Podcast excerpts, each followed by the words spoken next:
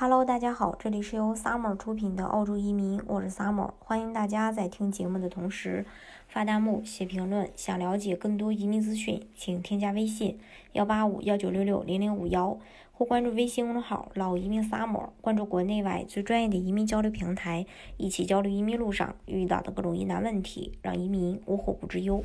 二零二零到二零二一财年维州商业和投资移民签证。在今天的九月八日上午九点当中呢，正式开放。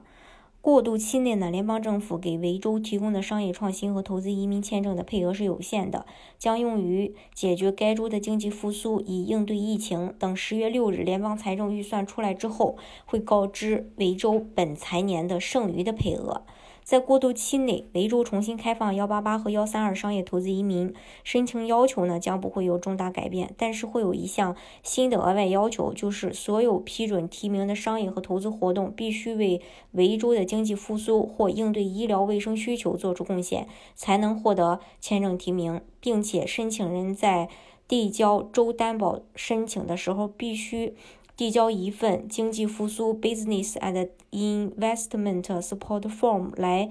证明符合这一项新的要求。嗯，然后维州政府也提醒大家，因为名额非常有限，只有最符合条件的申请人才有被提名的资格。想要提高成功率，申请人需要详细说明自己的商业和投资活动将如何帮助维州的经济复苏或应对疫情。嗯。这些政策都反映出维州在受疫情重创以后，急需幺八八和幺三二类别的商业投资人对维州进行后疫情时期的经济投资，重点在刺激本地经济复苏和应对疫情的防控上。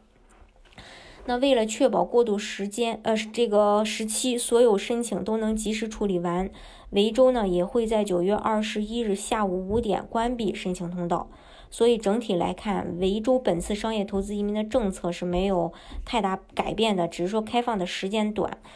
所以有意向的申请人一定要抓住这个时间段，尽快的去递交申请，早日获批。好，今天的节目呢就给大家分享到这里。如果大家想具体的了解澳洲的移民政策的话，欢迎大家添加我的微信幺八五幺九六六零零五幺，或关注微信公众号老移民 summer，关注国内外最专业的移民交流平台，一起交流移民路上遇到的各种疑难问题，让移民无后顾之忧。